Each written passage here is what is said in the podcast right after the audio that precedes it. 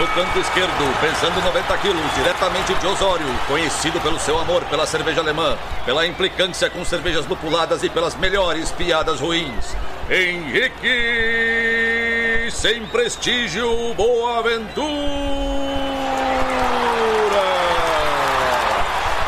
Canto direito, pesando 73 quilos, diretamente de Iraí, o príncipe do azedume, confeiteiro das pastry stouts, senhor das cajuminâncias, Esteban Careca Quitó. Vocês estão prontos? Começa agora o Braçagem Forte!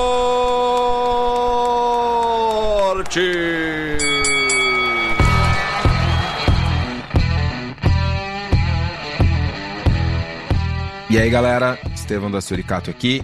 Alô, Loite Henrique Boaventura e eu me sinto de volta ao episódio 9. É, o episódio 9 era cervejas de trigo? Isso foi um dos episódios que eventualmente tu virou para mim e disse: Nós não temos relevância no Google por causa de ti. Porque o nome do episódio era A Feliz História do Trigo que Virou Cerveja. Entendi. Só que era um apanhadão. É, eu, eu tinha razão. Tu tinha uma visão. Tu ai- ainda tem visão. Razão. Razão. A razão. Então, não, a gente não vai concordar com isso. Diz que eu ainda tenho razão. não, visão, tudo bem, razão não.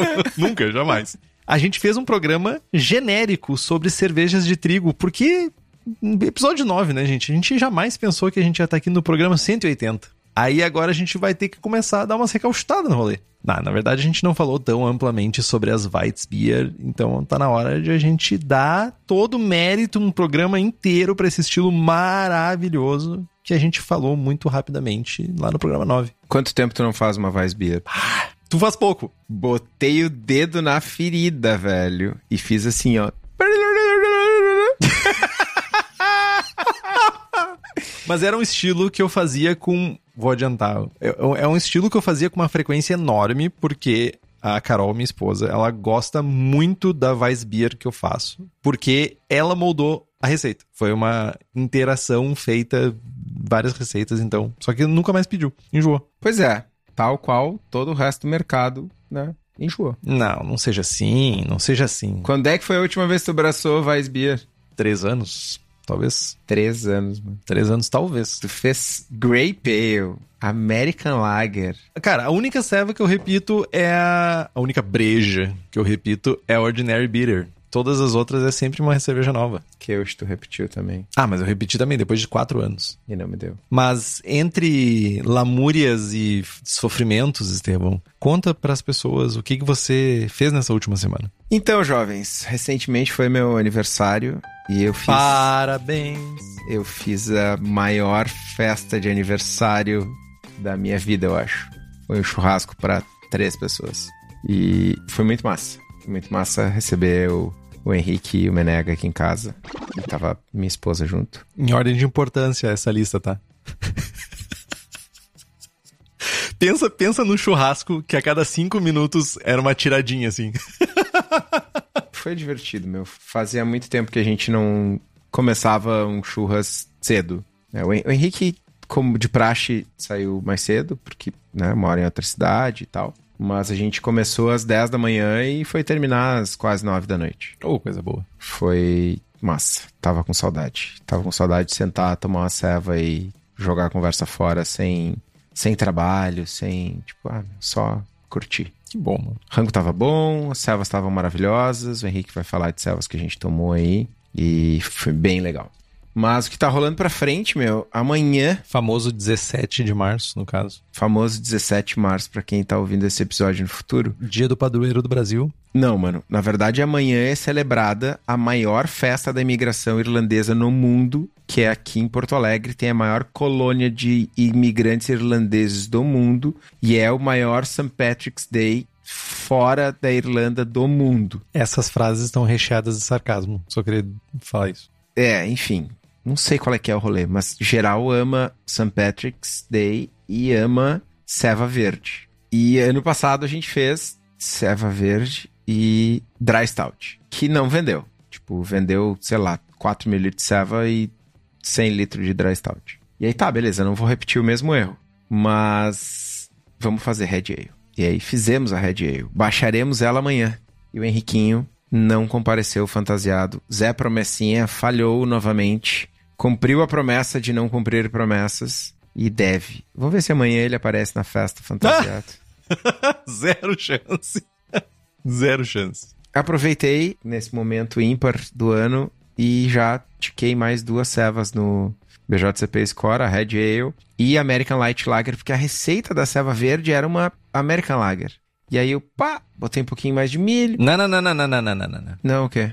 Você veio conversar comigo antes. O que que tu acha Ah, ok. Ok, justo. de uma cerveja verde American Light Lager? Atalhei, atalhei, atalhei. Pode contar. Não, não, você veio até mim como se eu fosse de alguma forma um oráculo quanto a fazer esse tipo de cerveja e veio e disse: "Henrique, meu irmão, o que que você acha de fazer uma cerveja verde, uma American Light Lager?"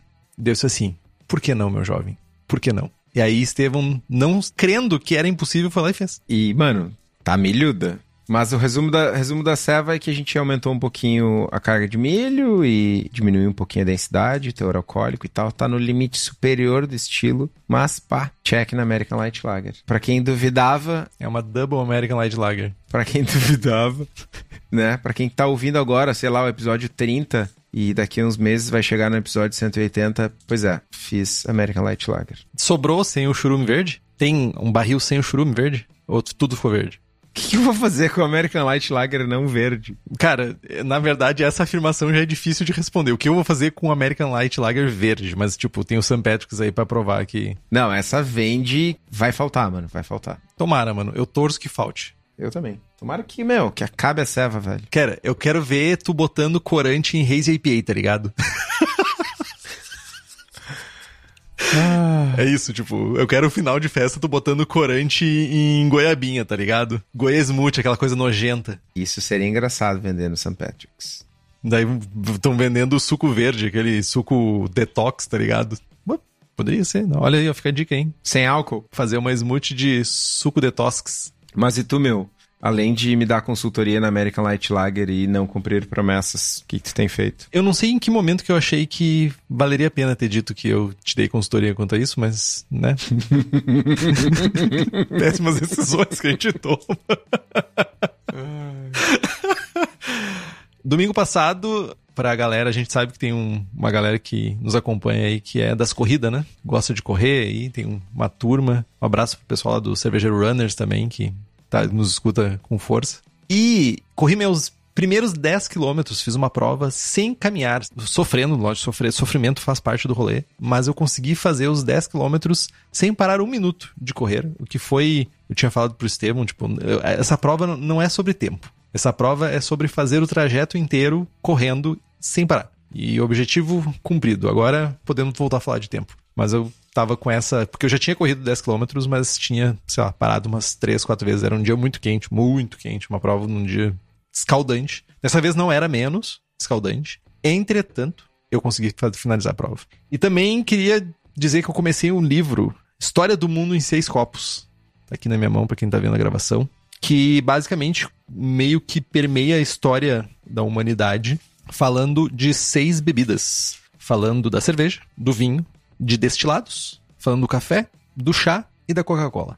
Que tu tá rindo já, Estevam? Não, eu só tô me segurando pra não fazer uma piada muito ruim, velho. Faça piada ruim. Porque é você. Não, mano, Não, não, não. tu começa errado, mano. Eu tô me segurando pra fazer uma piada. Daí todo mundo fica esperando pela piada. Faça a piada agora. Não, segue, segue, segue, segue, segue, segue. Obrigado. E nessa ocasião, onde estava eu e o segundo melhor amigo de Estevão, Meneghetti, vulgo Meneghetti, procurem a história dos Meneghettes na, na internet. O primeiro Meneghetti no Brasil tem uma história bem ímpar.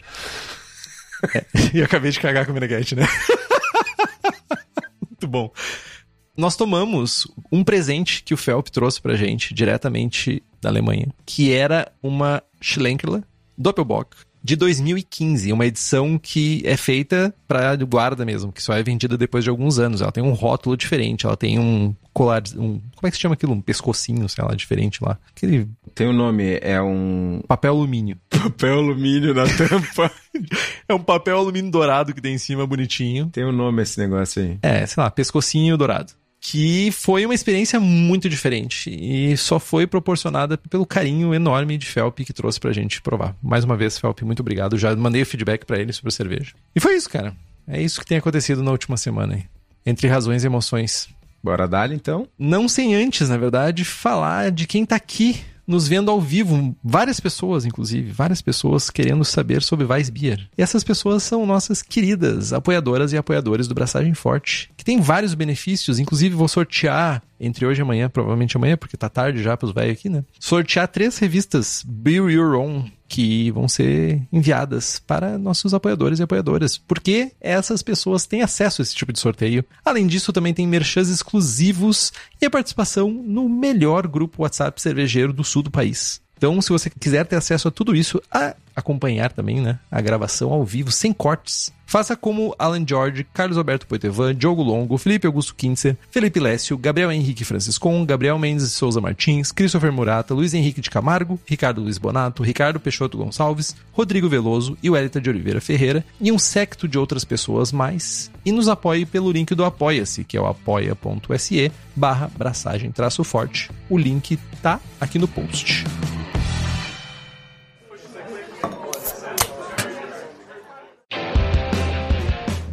Aí, depois de todo esse tempo, adentramos-nos no reinado das Weissbier. Né? É importante pontuar que a evidência mais antiga de Weissbier, né, de cervejas claras na Alemanha, remete a entre 2.800 e 3.000 anos antes da Idade Moderna. Né? Aprendi essa com a Gabilando. Antes da Idade Moderna, não é Idade Moderna, tem outro termo, sei lá, tipo, pra não dizer antes e depois de Cristo, mas é, começa no zero, então vai para trás. E, logicamente, elas não deveriam lembrar nem de perto as Weissbiers que a gente conhece hoje em dia, né? Que é um produto bem, bem, bem mais recente. Falando de história, a gente está falando de provavelmente alguma coisa entre 500 anos atrás. Em contraste né, com as cervejas escuras e fermentadas em baixas temperaturas da época, esse estilo novo ele tinha uma característica diferente. Ela tinha alta fermentação e ela tinha uma cor clara porque essa cerveja estava surgindo lá na Baviera, muito provavelmente ali na Baviera, mais para a região perto da Boêmia ali. E elas eram chamadas de Weissbier, que é cerveja branca. Porque elas eram usadas, elas eram feitas usando um malte que tinha um processo de secagem que permitia essa cor clara. Tem um malte que se chama Luftmalt, que é malte seco com vento mesmo, um processo mais lento, menos padronizado, mas ainda assim era um processo que permitia que o malte fosse claro para fazer cervejas mais claras. E o mais interessante é que essa Weissbier, esse, na verdade, essa proto Weissbier, né, ela não tinha trigo. O malte que era usado era malte de cevada mesmo, né? Inclusive tinha, saindo um pouco do, do, roteiro já, né? Porque a gente é especialista em cagar pauta. Mas também tinha, na época, cervejas feitas de malte de aveia. Que também eram chamadas de Weissbier. Porque eram cervejas brancas. Porque a cerveja ficava meio leitosa assim mesmo. Porque era feito com malte de aveia. Então tinha várias proto-Weissbiers na sua época, ao longo da história da Alemanha. Cervejas de trigo, né? Elas já eram conhecidas ou chamadas de Weizen Aí Weizen é trigo, Weizenbier. Em algum momento do século XV, tanto Weizen quanto Weissbier já eram descritores do mesmo estilo de cerveja, que eram cervejas de trigo, cervejas realmente feitas mais semelhante ao que a gente está acostumado hoje. Aí veio um Guilherminho IV da Baviera e introduziu a Reinheitsgebot lá em 1516 e só chegou no rolê e disse: só breja com cevada cagou regra e disse assim: só breja com cevada. Breja. Tem que ser breja. Ele falou breja. Mina bebe be breja, meu. Não, é bávaro bebe breja, meu. Só queria dizer que ser humano deu errado. Mas se você quiser saber um pouquinho mais sobre essa história de Guilherminho, a gente falou bastante isso no episódio 113, que é Der Reinheitsgebot. Tá ótimo, o sono já tá batendo. Aí veio o Guilherminho V, filho de Guilherme IV, que queria zoar com o pai, queria deixar sua marca no mundo. E ele permitiu que uma família nobre lá, os Degenberger, produzissem cervejas com trigo. E ele criou um monopólio dessa família, e que não necessariamente era respeitado, mas enfim, pelo menos a grande parte da produção era um monopólio da família Degenberger. E aí, lá pelo início do século XVII, o privilégio de fazer as Weissbier voltou para as mãos da realeza, já que o pessoal dos Degenbergers não tinham descendentes. E aí foram abertas várias cervejarias para produzir essas cervejas e hoje uma conhecida é a Schneider Weiss, né? Para entender, todas as cervejarias que produziam Weissbier pagavam impostos para a família Wittelsbach, Wittelsbach, Wittelsbach, Wittelsbach, e que era, mano, dinheiro infinito, né? Tô aqui de boinhas, ah, produzam uma ceva aí e me paguem impostos. É tipo ser do governo hoje, tá ligado? E aí a família ele ainda acabou aumentando os impostos sobre vinho, né, que era a bebida mais consumida na época, para forçar um aumento de preço e, consequentemente, um aumento de consumo de Weissbier. Né? Não é de hoje que as pessoas são sacanas. Mas, enfim, em 1798 o monopólio acabou, uma vez que a popularidade das Weissbier estava diminuindo e, enfim, competição com cervejas lagers, né? o lucro estava diminuindo. Algumas cervejarias até tentaram competir, fazendo versões filtradas, Crystal Weizen, para tentar atender essa expectativa do público de cervejas límpidas. E não funcionou muito bem, só no meio da década de 60 é que a Weissbier clássica turva voltou a ser consumida juntamente com uma campanha da Erdinger. Uma parada bem interessante é que esse revival, essa volta da Weissbier, está muito relacionada também a, uma, a um retorno à tradição bávara, sabe? Várias outras coisas, sabe? Café da manhã bávaro. Então, num resgate cultural, trouxeram a cerveja junto como parte, né? Parte que compunha a, a cultura alemã, a cultura bávara, na verdade, né? Que a Alemanha, se a gente for falar, é, é bem difícil a gente falar cultura alemã, porque são vários estados independentes com a sua própria cultura unidos sobre uma federação. Então, tipo, é mais correto a gente dizer cultura bávara do que cultura alemã propriamente dita. Né? Tu tá me dizendo então que a Weissbier clássica que a gente toma hoje e tudo isso é uma grande jogada de marketing. O revival dela, sim, porque hum. ela é uma cerveja hoje na Alemanha, ela é muito consumida. Hum. Não, ela é muito consumida hoje. É uma cerveja amplamente consumida. Não, tudo bem. American Light Lager também é muito consumida. Ah, tá. Eu sei que o teu tom é de deboche. Sim. Mas eu acho que o teu tom de deboche traz uma boa discussão. A gente tem que pensar que houve um momento da história onde tudo que as pessoas queriam consumir eram lagers claras. Límpidas. Límpidas, final do século aí 19, espalhou-se as lagers claras pela Europa e hum, Novo Mundo, Velho Mundo, tudo loucamente, nós só queremos beber isso existia um esforço por parte das cervejarias na Baviera para barrar essa entrada de cervejas claras. Tanto é que as Brown Beers eram servidas e tinham certos incentivos de impostos por parte do Estado para continuar produzindo e para continuar vendendo as brown beers nos, nas cervejarias, nos bares e tudo isso. Mas chegou um momento que a competição era tão gigantesca, estava com as portas de, de realmente perder o mercado para as lagers produzidas na Boêmia, que começou o movimento de produzir cervejas claras. Aí veio a Helles, aí veio outras cervejas, tipo a Viena, tipo a, a Merzen, que são cervejas mais claras do que as que existiam na época. Então, realmente, várias cervejas que existiam, que eram consumidas antes, elas ou desapareceram, como é o caso de várias Grodzisk, Pivo Grodzisk e outras cervejas que viraram cervejas extremamente locais, e a Weizbier não foi muito diferente. A grande diferença é que tinha muita mão do governo em cima para manter o consumo das Weizbier. Por isso que ela não sumiu. Entendido. Interessante. Eu acho que a tua piada foi ótima, Estevam, porque fez eu ser chato por cinco minutos. tá, massa. Obrigado pela aula de história. Mas, seguindo, segundo o BJCP, o estilo é o 10A Weissbier, uma cerveja de trigo alemã clara, refrescante e levemente lupulada, com uma carbonatação alta, final seco, sensação macia na boca e um perfil característico de fermentação, com banana e cravo proveniente da levedura específica para o estilo. Na aparência, de cor palha claro a dourado, colarinho branco duradouro, muito denso, como uma mousse. Pode ser turva e ter um brilho de trigo e levedura, embora isso possa vir a, a se depositar no fundo das garrafas com o tempo. Né?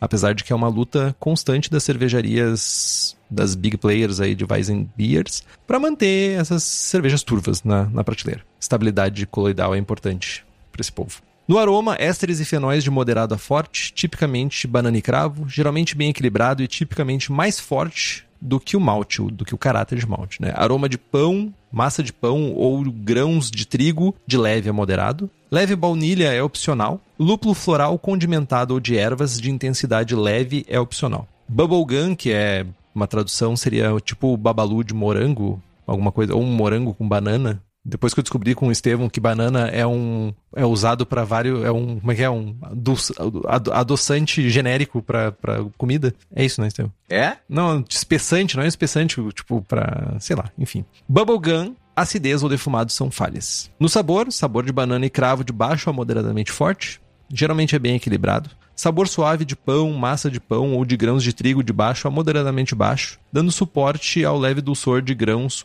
ou, ou sabor do malte pilsner. Amargor de muito baixo a moderadamente baixo. Na boca é bem equilibrada, saborosa, com um final relativamente seco.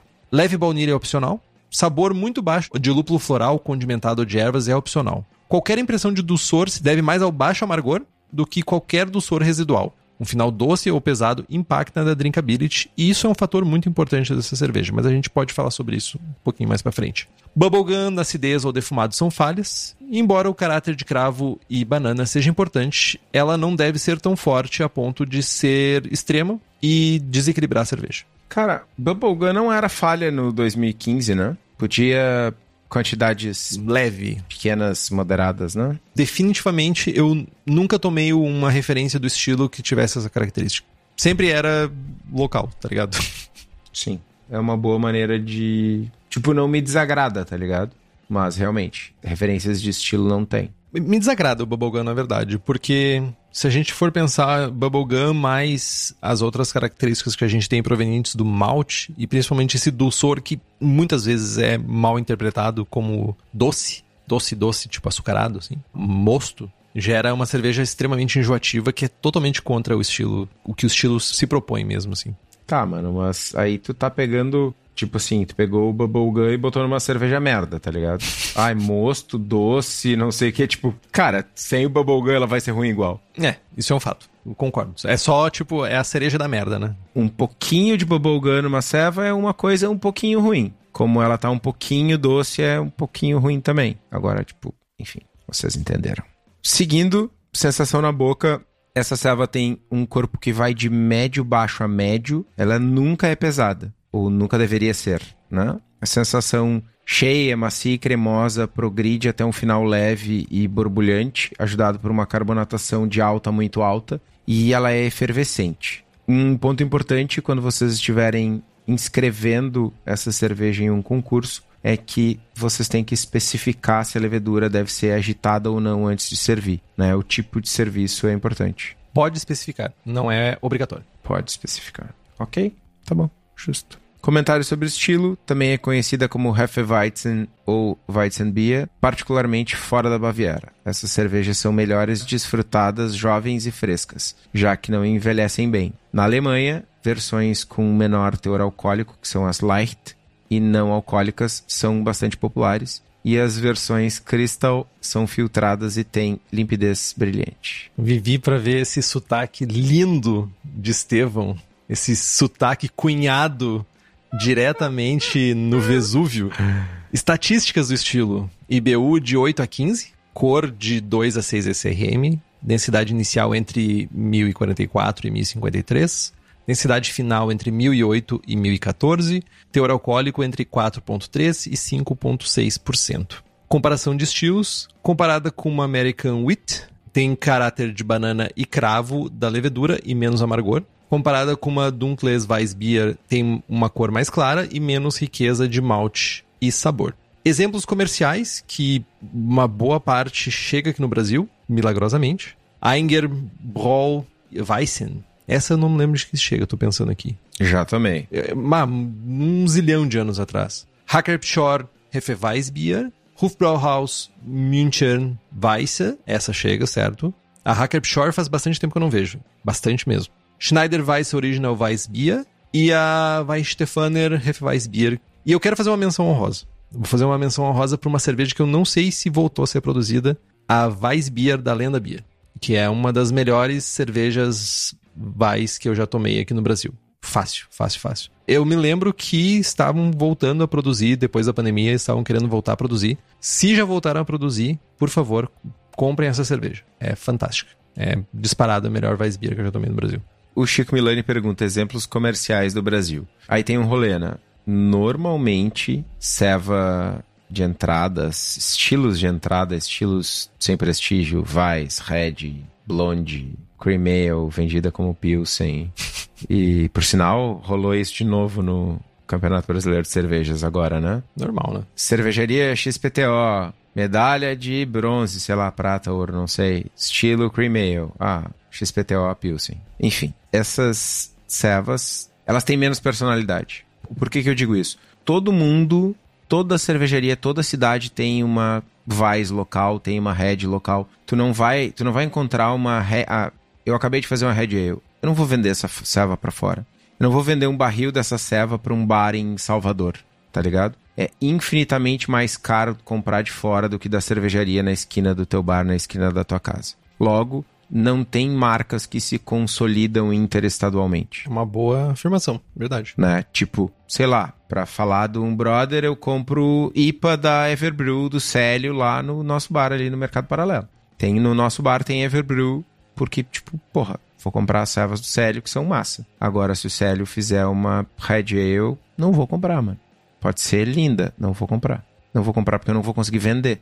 Mas é isso, assim, não tem produtos que se consolidam, né? Todo mundo toma. E a gente falava sobre isso, sobre o naming da Red Ale. Cara, se tem uma cerveja que a gente pode ter um nome que não é, sei lá, meu ego é maior que o teu, que é um nome chamativo e que ajuda a vender o produto, é nesses produtos de entrada. É na Pilsen da casa, na IPA mais amarga que tu tem no TEP, na Red na Weiss tá ligado? As pessoas chegam no bar e pedem, eu quero uma Red Ale. Ah, eu tenho três, quero só uma Red Ale. Quero uma Weiss, quero a IPA mais amarga, quero a Pilsen. Red Ale. Red Ale, né? Enfim, só para complementar a resposta do, da pergunta do Chico. E que, por sinal, é uma boa discussão sobre o estilo, né? Sobre como as pessoas enxergam o estilo no TEP, ou enfim, num cenário de cerveja artesanal. Mas, para além disso, é importante a gente falar que essa ceva não é uma ceva doce.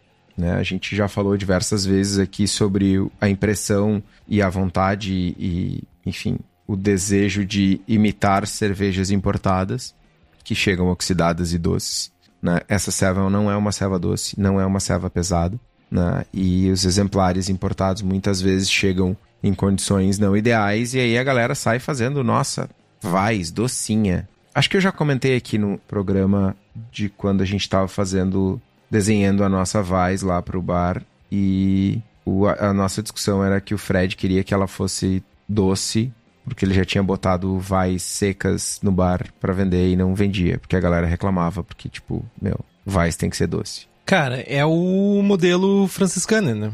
A franciscaner, quando ela chega na gôndola, ela já tá sofrida.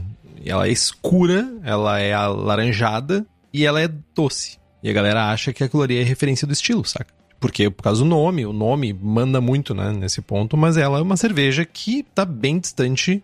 A Franciscaner, ela já é pouco semelhante aos estilos referência aqui. Começa por aí. Ela já tem uma carga de caramelo maior do que os estilos que a gente mencionou antes. Do que, desculpa, do que os exemplares que a gente mencionou antes. Depois de passar por todo o calor, ou passar por.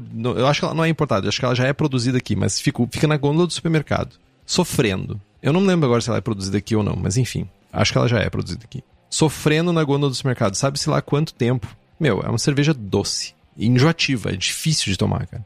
E isso não é referência do estilo. Essa que a gente compra no supermercado realmente. É difícil a gente achar. Cara, eu vou dizer que duas vezes eu encontrei uma Weizenbier no supermercado que elas não estavam tão sofridas assim. Já tinha um pouquinho de oxidação, mas que elas não estavam sofridas. É muito raro. É, e, e só para complementar o lance de marca, como é que eu vou construir uma marca? Não, ah, tome aqui a minha Weizenbier e aí eu boto ela na gôndola e, tipo, tem Schneider Weiss, Franciscaner e, sei lá, exemplares alemães. A 16 reais, 19 reais a garrafa. É, mano, é, é impossível tu construir uma marca, tá ligado? O que tu consegue construir é, tipo, ah, eu sou a Weiss mais barata do mundo. um pila a garrafa, beleza, mas... Churume. É, enfim. Churume Bia.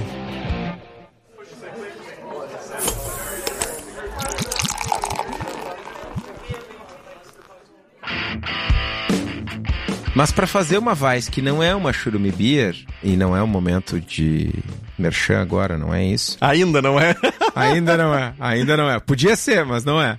A gente vai usar pelo menos 50% de malte de trigo. E aí, o restante do grist a gente vai utilizar um malte Pilsen de qualidade. Dá para usar algum malte especial para ajudar a corpo, formação de espuma, tipo uma dextrina, por exemplo? Dá, mas tem que pegar leve. Uma receita de Weiss tipicamente tem coisa de 50 a 70% de malte de trigo, de 30 a 50% de malte Pilsen e de 0 a 5% de algum malte que contribua com cor ou corpo e retenção de espuma. Existem algumas variações na Alemanha quanto ao complemento do malte de trigo. Algumas cervejarias usam o malte Viena como substituto total do Pilsen. Outras ainda usam um blend de Viena e Munique. Um ponto importante sobre o malte é que quando a gente tem um grist com mais de 66% de malte de trigo, a gente vai ter um perfil mais com caráter de banana, de 50 a 70% aí de trigo, a gente vai ter um perfil equilibrado, menos de 50% mais cravo. E aí, densidades mais altas vão gerar mais ésteres, né? enfim, estresse de levedura. E aí também isso é um ponto a ser considerado. Só também para referência, na Alemanha é muito comum 60-40, 60 trigo, 40 malte base complementar. E tem uma porcentagem também considerável de que fazem 70-30 também. Tipo, aí esses 30% às vezes é um malte Viena ou um malte Munique para dar um pouco mais de sabor. Mas o Estevão tava falando antes, né, que a chamada dele podia ter sido um merchan. E o merchan vem agora. Porque onde que tu vai encontrar essa sorte de maltes de cevada, malte de trigo, um cara alguma coisa ali para fazer uma cerveja de trigo no grau, uma Weissbier no grau, na cerveja da casa. Porque a cerveja da casa, ela não faz distinção. Ela ajuda quem quer fazer a Haze IPA, ela ajuda quem quer fazer a Weissbier, a Cream Ale e qualquer outra coisa que você queira fazer no mundo cervejístico. É, a cerveja da casa é o lugar para isso. Para quem é da região metropolitana de Porto Alegre, tu pode dar um pulo no espaço da Cerveja da Casa, na rua Paracatu 220, no bairro Igara, em Canoas, aqui no Rio Grande do Sul. Mas se você é de uma região distante ou se você não quiser ter esse prazer de ir lá na Rua Paracatu, você também pode acessar o site cervejadacasa.com, que é o www.cervejadacasa.com. E você vai ter acesso basicamente às mesmas coisas que você tem lá na Paracatu. Então, fica a dica. Olhando para a mostura, Tradicionalmente, as cervejas de trigo são feitas com decocção. Historicamente, inclusive, são feitas com decocção. Apesar de que uma parcela grande das cervejarias já abandonou essa prática, principalmente as big players, né, para não ter processos específicos para cervejas específicas. Deixaram a decocção muito mais para cervejarias locais, que ainda usam processos históricos como merchandising para o seu produto, né? Tipo, ah, essa aqui é feita com decocção. Sei lá, a Erdinger deve estar tá cagando 2 quilos se, tipo, é com decocção ou não. Só quer vender porque vende muito. Se tu quiser ir pelo lado da decocção, né? Considerando os maltes altamente modificados que a gente tem hoje em dia, tu pode seguir o seguinte regime: iniciar uma mostura com uma temperatura ali na faixa entre 55 e 57 graus, fazer uma decocção, né, puxar uma decocção simples, removendo uma porção do mosto e fervendo ela entre 10 e 15 minutos aí, e depois retomando essa porção que tu ferveu para a panela principal que vai aumentar a temperatura aí para a faixa dos 67. Mais sobre decocção, tem episódio para você escutar, episódio 51. Volta 129 casas para escutar. Algumas cervejarias adicionam também uma parada, ao invés de começar né, em 55, elas começam na faixa dos 43 graus para ajudar na hidrólise do ácido ferúlico, que é usado pela levedura para produzir o tão aclamado 4-vinil guaiacol, que é o fenol responsável pelo sabor de cravo. Decocção é difícil, não é difícil, mas é demorado, é perigoso, coisas assim tu também pode fazer uma mostura com rampas para tentar imitar as mesmas temperaturas da decocção e sem necessariamente mudar o teu processo. Também funciona. Então, tu pode aí seguir inclusive as mesmas temperaturas, mas não fazer decocção. Daí tu vai ter que usar chama aberta para fazer ou resistência para aumentar, fazer passar por todas as rampas que tu quiser fazer. Se a preguiça domina o seu ser como domina o meu, uma infusão simples também funciona muito bem para o estilo. Alguma coisa entre 66 e 68, aí, dependendo da tua densidade inicial, vai ser suficiente. Sempre lembrando, se tu mira no limite inferior, tu mostura um pouquinho mais alto. Se tu mira no limite superior, tu mostura um pouquinho mais baixo para te ficar dentro do limiar ali do estilo. Um lembrete que é mega importante, tá? Sobre essa parte de mostura. O trigo não tem casca. O trigo ele é huskless. E isso é um problema quando tu está usando 60, 70% de trigo para fazer uma cerveja. Tu vai ter problemas de filtragem, certamente. Se teu equipamento já tem a tendência a, a ter problemas de filtragem, com uma cerveja com essa porcentagem de trigo vai ser zica. Então, uma dica é casca de arroz, é sua amiga nesse momento. Não use o, a, a casca de arroz defumada do Estevão. Use casca de arroz sem sabor de defumado. A não ser que tu esteja querendo fazer uma Rauchweizen. Mas essa casca de arroz vai ser sua amiga. Tu pode usar na proporção, na mesma proporção de trigo que tu for usar. Tu pode botar de arroz, casca de arroz, para ajudar na filtragem. Em volume, né? Importante. Isso. Eu já contei aqui o caso de uma cervejaria que comprou, sei lá, 2 mil quilos de casca de arroz e era tipo um caminhão cheio. Mas uma dica importante aqui sobre a mostura que o Chico Milani contribui é que quando vocês forem fazer a parada do descanso ferúlico, é importante não fazer a correção de água antes, porque o descanso ferúlico, as enzimas atuam em condições ótimas com pH 6. Então, deixar para reduzir o pH posteriormente a essa etapa do processo. Mas toda cerveja leva lúpulo, então vamos falar da parte boa, né? Três pellets. Nesse caso, no caso dessa ceva, uma ceva tradicional alemã da Bavária e tal, cara. Lúpulos alemães são a melhor opção. Ponto. Hallertau, Spalt, Tetnang, Pearl, Magnum, Tradition, Pearl, Pearl, né? Tem substituições possíveis, mas se tu não encontrar nenhuma dessas opções na tua brew shop, provavelmente as substituições tu não vai encontrar também. O amargor deve ser suficiente para equilibrar, mas nunca sobrepor o dulçor proveniente do malte. Ou seja, não é para ter dulçor e não pode ter mais lúpulo que dulçor, então não pode ter lúpulo, basicamente.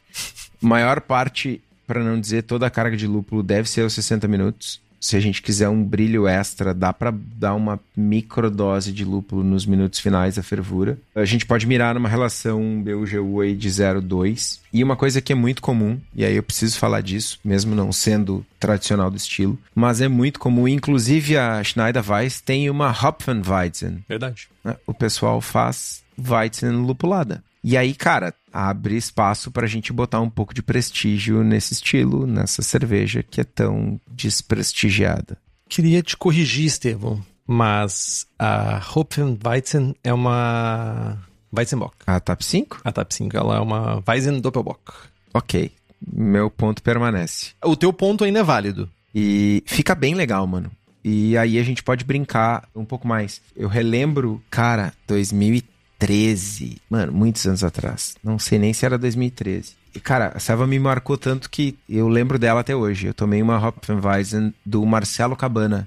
Saudoso Marcelo Cabana, parceiro de A Serva Gaúcha há mil anos atrás. E ele tinha feito uma Weissbier com dry de Mosaic. E ficou muito massa, mano. A Selva ficou muito massa. Explodiu minha cabeça na época. Então, cara, tem opções pra gente brincar e, enfim, usar uma leiteirinha, fazer um split batch e, e, fazer um dry. E aí a gente tem um universo de lúpulos, né, que a gente pode explorar não só os lúpulos alemães. E aí, cara, para quem tá na cervejaria, mano, lúpulo da Hops Company, né? A gente não precisa ficar nessa falta de lúpulo da Weissbier. A gente pode explorar quem traz os melhores lúpulos dos Estados Unidos e da Nova Zelândia aqui para nós. A Hops é especializada em fornecer lúpulos selecionados diretamente das fazendas para cervejarias aqui no Brasil. Eles visitam os produtores, buscam novas variedades, buscam lotes que se destacam sensorialmente, analisam esses lotes e mandam para cá. Então, se vocês tiverem interesse nesses lúpulos, é só entrar em contato pelo site, que é hopscompany.com, ou pela página da empresa no Instagram, que é hopscompany. Chegamos no momento que talvez seja um dos mais importantes, né, para o estilo, a fermentação, né? Para Weissbier, fermentação é tudo ou quase tudo. sobre levedura e temperatura de fermentação. Existe uma dezena de regimes propostos para atingir os perfis específicos, sabe? E a gente, assim, é tudo dependendo da levedura, é muito teste, mas a gente está tentando dar alguma orientação inicial, pelo menos, para as pessoas, tá? E aí, de acordo com a cepa que tu for utilizar, é legal a gente fazer testes para ver se a gente chega no. Não desista da cepa logo no início se ela não atingiu a expectativa sua. Mas, para quem está buscando um caráter neutro ou puxando para cravo, geralmente temperaturas mais baixas são ideais. Por quê? A geração do 4-vinil guaiacol não é dependente de temperatura. Mas temperaturas mais baixas diminuem a geração de ésteres e vai permitir que esse caráter de cravo apareça mais. Então, tu tá, na verdade, suprimindo ou diminuindo a quantidade de ésteres, não aumentando necessariamente o caráter fenólico. Quando a gente está buscando o caráter mais esterificado, né? Banana, bubblegum não, mas principalmente banana, temperaturas mais altas, dependendo da levedura até 24 graus. Então a gente vai querer estressar mais a levedura mas não. A gente vai falar mais sobre isso, mas a gente quer estressar com temperatura, mas não necessariamente ser um estresse que vai impactar em outras coisas, como solvente e essas coisas que não contribuem para o estilo.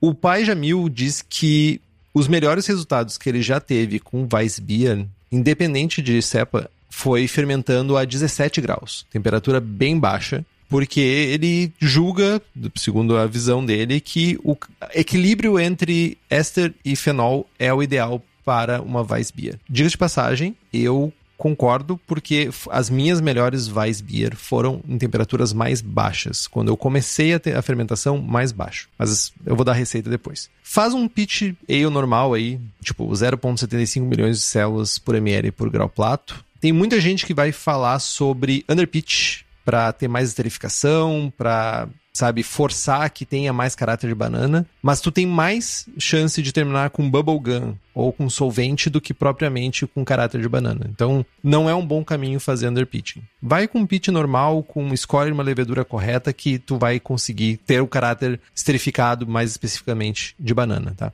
Leveduras. É tem uma levedura que é conhecidíssima, que é o WB06 da Fermentes, que todo mundo já fez uma Weissbier com WB06 e todo mundo já reclamou da WB06. Eu acho que só perde em reclamação pro T58, provavelmente. Ou é perto. É perto. A gente só não fala muito porque eu acho que as pessoas têm vergonha de dizer que faz Weissbier em casa. Por isso que as pessoas não reclamam. Mas enfim, é uma levedura clássica para fazer Weissbiers então, ela tem muitos exemplares que ganham medalhas em concursos que são feitos com WB06. Ela precisa de cuidados e a gente vai falar isso mais em água. Tem também a Munich Classic da Laleman, que tem resultados bem bons também. São satisfatórios os resultados, mas eu preciso dizer que os melhores resultados são com leveduras líquidas. Disparado, a melhor, melhor, melhor cepa que eu já, utilizei foi a WLP300 da White Labs. Tem também a 351, que ela gera mais enxofre. Eu tive dificuldade de fermentar ela sem geração de enxofre. Eu acho que o Estevão também teve esse problema com enxofre, com essa levedura, não? Não, não usei essa levedura. Ah, eu, eu já usei ela algumas vezes. E aqui no Brasil a gente tem um exemplar que é muito semelhante. O perfil é muito semelhante e é a que eu uso nas minhas Weissbier, que é a Tech Brew 68 da Levtech, que tem um caráter muito semelhante à WP300. Não sei se não é equivalente, inclusive, não, não tem caráter de equivalência, para não dizer outras palavras. E falando em Levtech, o lugar para tu comprar a melhor levedura para fazer a tua Weiss é na Levtech. Cara, não tem erro. É o TB68 e pau na máquina, velho. TB, que intimidade. TB é porque a gente usa ela, né? E aí no, na embalagem vem TB68. É o, sei lá, código do produto. Enfim, foi mal. Zoou meu anúncio aqui. Ou ganhou mais tempo de anúncio, pensa por esse lado. E além de leveduras para cerveja, a Levtech tem ainda bactérias Bretts, leveduras para outras bebidas como hidromel, cidra, whisky, cachaça e com atendimento que nenhuma outra empresa do setor tem. E para ti que é profissional, a Levtech oferece além de mais de 50 tipos de leveduras, inclusive outras leveduras para Weissbier, consultoria em boas práticas de fabricação, controle de qualidade, montagem de laboratório, treinamento de pessoal e banco de leveduras. Então entra lá em levtech.com.br e faz as tuas compras. Falando de água para o estilo, o estilo é bastante tolerante com perfis de água diferentes, mas a gente precisa observar alguns pontos. A levedura, ela gera uma queda grande, grande, grande, grande, grande de pH durante a fermentação, mais perto do final da fermentação. Na verdade, ela gera acidez. Essa redução de pH acaba sendo consequência. O pH mais alto para a cerveja ocasiona uma, uma cerveja mais turva, que é desejável para o estilo. Em geral, para evitar uma cerveja com caráter ácido, que é uma reclamação constante de quem faz o estilo, principalmente usando a famigerada WB06, a gente precisa utilizar um pH de mostura mais alto, na faixa de 5.6, 5.8. Talvez aí ter uma alcalinidade residual um pouco mais alta também, para poder tamponar, enfim, que esses sais se liguem quimicamente ao ácido que vai ser gerado no final da fermentação e a gente não termine com uma cerveja tão ácida. Como sempre, é importante garantir pelo menos 10 ppm de magnésio, 40 ppm de cálcio, para a gente ter uma boa fermentação. Para a carbonatação dessa ceva, é importantíssimo, ela precisa ser muito carbonatada. A carbonatação é de alta a muito alta, então a gente vai mirar em algo de 3 a 13,5 volumes. Importante usar garrafas que suportem essa pressão. Normalmente, garrafas alemãs, garrafas inglesas, né, elas, a pressão nominal que elas suportam é maior do que isso. As garrafas que vão apresentar algum risco são as long necks, normalmente tem uma pressão de trabalho menor, vidro mais fino e tal. Evitem garrafas velhas, evitem garrafas que passaram por muitos choques, enfim, que o risco de ter alguma fissura aumenta bastante. E aí, falando dos desafios da Seva, Cara, eu acho que tem três desafios, dois e meio aí. Primeiro é não ser uma ceva doce, né? O segundo é não ter uma ceva ácida. E o dois e meio aí é que ela fique turva. Se ela não tiver turva, a gente pode dizer que é uma Crystal Weizen ou pode chacoalhar o barril ou a garrafa. Essa questão da turbidez é interessante, né? Que, tipo, tem um certo limite de proteína do trigo que a cerveja fica turva. E tem um excesso de turbidez que faz com que a cerveja comece a realmente flocular mais, criam-se grandes grumos de proteína que vão ir pro fundo da garrafa e a cerveja limpa. Tipo, tem muita cervejaria que tem esse problema com cervejas de trigo. Não é incomum uh, vir recomendação das cervejarias que vendem barris de guardar virado. Pra na hora de servir ela tá turva. Olha, uma coisa que é meio bizarra, mas acontece muito. Tem cervejaria, tem a Vais mais límpida do que a Pilsen. Pronto, falei. É aí, né? Fica a dica: trigo na Pilsen. Carga brutal de, de trigo na Pilsen. Pra ficar tão cheia de proteína que vai se resolver sozinha. Faz o, o mesmo mosto e troca a levedura. é, uma boa. Antes de entrar nos livros, o, o Marcos falou que leveduras líquidas para chegar no Pará são impedimento. É uma publicidade para Levtech? É. Mas assim, programa bem as braçagens e pensa assim, sabe, vou comprar três, quatro leveduras ou faz uma compra coletiva com mais pessoas que geralmente vale a pena o esforço no resultado final, sabe? Ah, sei lá, vou fazer cervejas norte-americanas lá com um caráter limpo. Meu, o S05 ele sempre vai entregar bem. Agora, essas cervejas que tu quer caráter de levedura, cervejas belgas em geral, cervejas de trigo, vale a pena investir na levedura, tá? Eu sei que é, é caro às vezes, mas se tu tiver a oportunidade, faz um grupo aí, compra coletiva, fala com o pessoal da Levtech que vale a pena.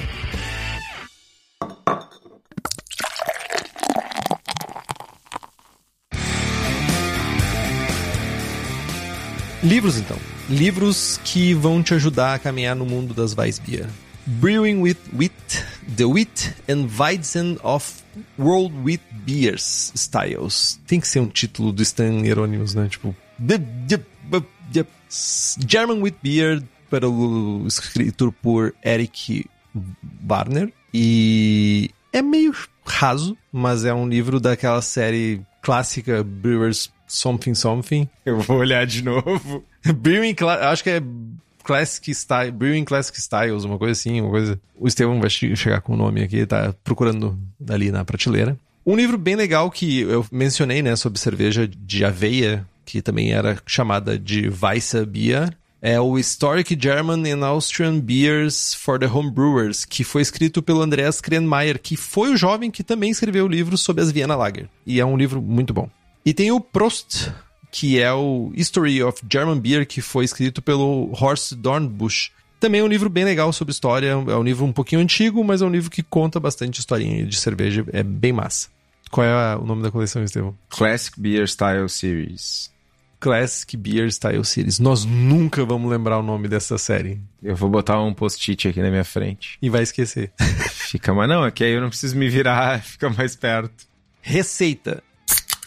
O nome dessa receita se chama Carolina, porque é uma homenagem à minha esposa, que ela, já falei aqui, né? É uma. Minha esposa ela tem medalha com uma Dark Mild, medalhista de prata no estadual das servas, da serva gaúcha aqui. E ela moldou essa receita. Então, juntamente com ela, ia produzindo e ela ia degustando e dizendo: quero mais assim, quero mais assado, até que chegamos nessa receita final. Então, os parâmetros para 20 litros e uma eficiência de 62%, uma densidade inicial de 1047, uma densidade final de 1011, 5.5 SRM de cor, amargor de 12 BUs e teor alcoólico de 4.7. Os ingredientes são 3 kg e 100 gramas de malte de trigo, 1,5 kg de malte Viena. Então, já, a minha abordagem já é diferente da mais comum. Eu estou usando uma abordagem de algumas cervejarias alemãs de dar um pouquinho mais de caráter usando malte Viena. 200 gramas de Caragold aí, que é 120 ABC, se eu não estou enganado. 9 gramas de Magnum, a 12% de alfa ácido. E um vial sachê de Tech Brew 58. Corrijo a água para atingir níveis de 50 ppm de cálcio, 10 ppm de magnésio, 50 ppm de cloreto, 50 ppm de sulfato e um pH aí na faixa do 5.6, 5.8.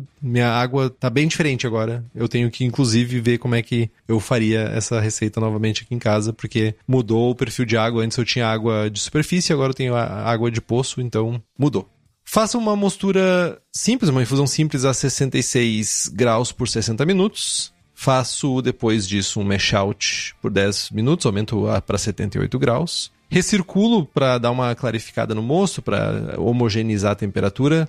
Fervura por 60 minutos, com uma adição de 9 gramas de Magnum a 60 minutos. Resfrio para 17 graus e faço o inóculo da levedura. Eu mantenho os três primeiros dias de fermentação a 17 graus e depois eu aumento a temperatura para 19 até o final da fermentação geralmente eu tenho resultados bem bons, excelentes eu diria, com essa faixa de temperatura, usando o Tech Brew 58. É um caráter equilibrado. Eu sou muito, muito, muito sensível para fenólico. Então, tipo, eu não. Como uma cerveja muito fenólica, para mim, ela fica over, fica desequilibrada. Não precisa fazer cold crash, mas deixa uma cervejinha assim para deixar umas duas semanas, sabe, para maturar. Invasa ela, carbonata aí três volumes de CO2 e tá pronta para ser bebida. Maltadinha, não? Não, ela não fica maltada no final das contas. Isso é importante. Ela tem drinkability, começa por aí ela não é uma cerveja, ela não é uma American Wheat, por exemplo, que tu não sente sabor de malte, sim, tu sempre sente sabor de malte, até porque ela tem Viena, né, tipo, na composição dela,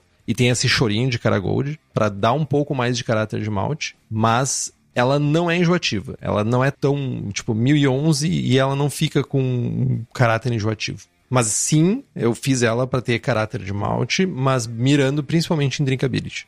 Entendido, entendido. 4.7 de álcool. Bem bebível. Sim, ela é, é cerveja, cara, para tomar vários copos, assim, não é uma cerveja, é uma cerveja para ser tomada em quantidade, não é uma cerveja para ser tomada tipo um pint, né? Quantidade eu não consigo mais, só se for copinho bem pequeno. Mas isso, o teu problema não é a mais beer, né? E cedo. É, o teu problema é a cerveja, é a bebida em geral, e, é, e a idade, esse que é o teu problema. Conseguimos fazer jus a Weissbier, Estevão? Conseguimos fazer um programa? Sim, com certeza, mano. Com certeza, bastante conteúdo, bastante dicas quentes. É, eu acho que o principal aqui era tentar atacar os problemas que a gente vê geralmente em concurso em Weissbier. É acidez, é dulçor, é desequilíbrio e cerveja ruim. Então acho que seguindo essas sugestões que a gente trouxe aqui, é muito provável que tu tenha uma cerveja bem boa nas tuas mãos para te tomar ela e, e talvez aí participar de um concurso e ter uma boa avaliação. Justo. Então, encerrando o programa, compre os livros que estão no post, nós ganhamos uma porcentagem e você não gasta um centavo a mais por isso. Compre também as camisetas do Braçagem Forte na nossa lojinha. Temos o logo do Braçagem Forte e também temos o boné. O link está lá no site. Curta nossa página no Instagram e assine o feed pelo nosso site. Estamos também no Spotify, Google Podcasts, Deezer. Se você gostou do programa e quiser fazer um review no iTunes ou dar estrelinhas para nós lá no Spotify ou qualquer outro agregador que tenha essa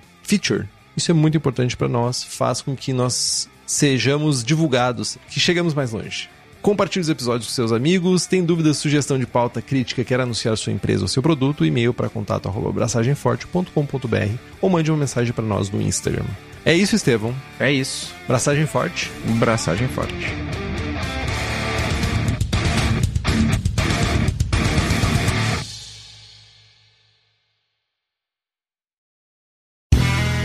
Este podcast foi editado por Play Áudios.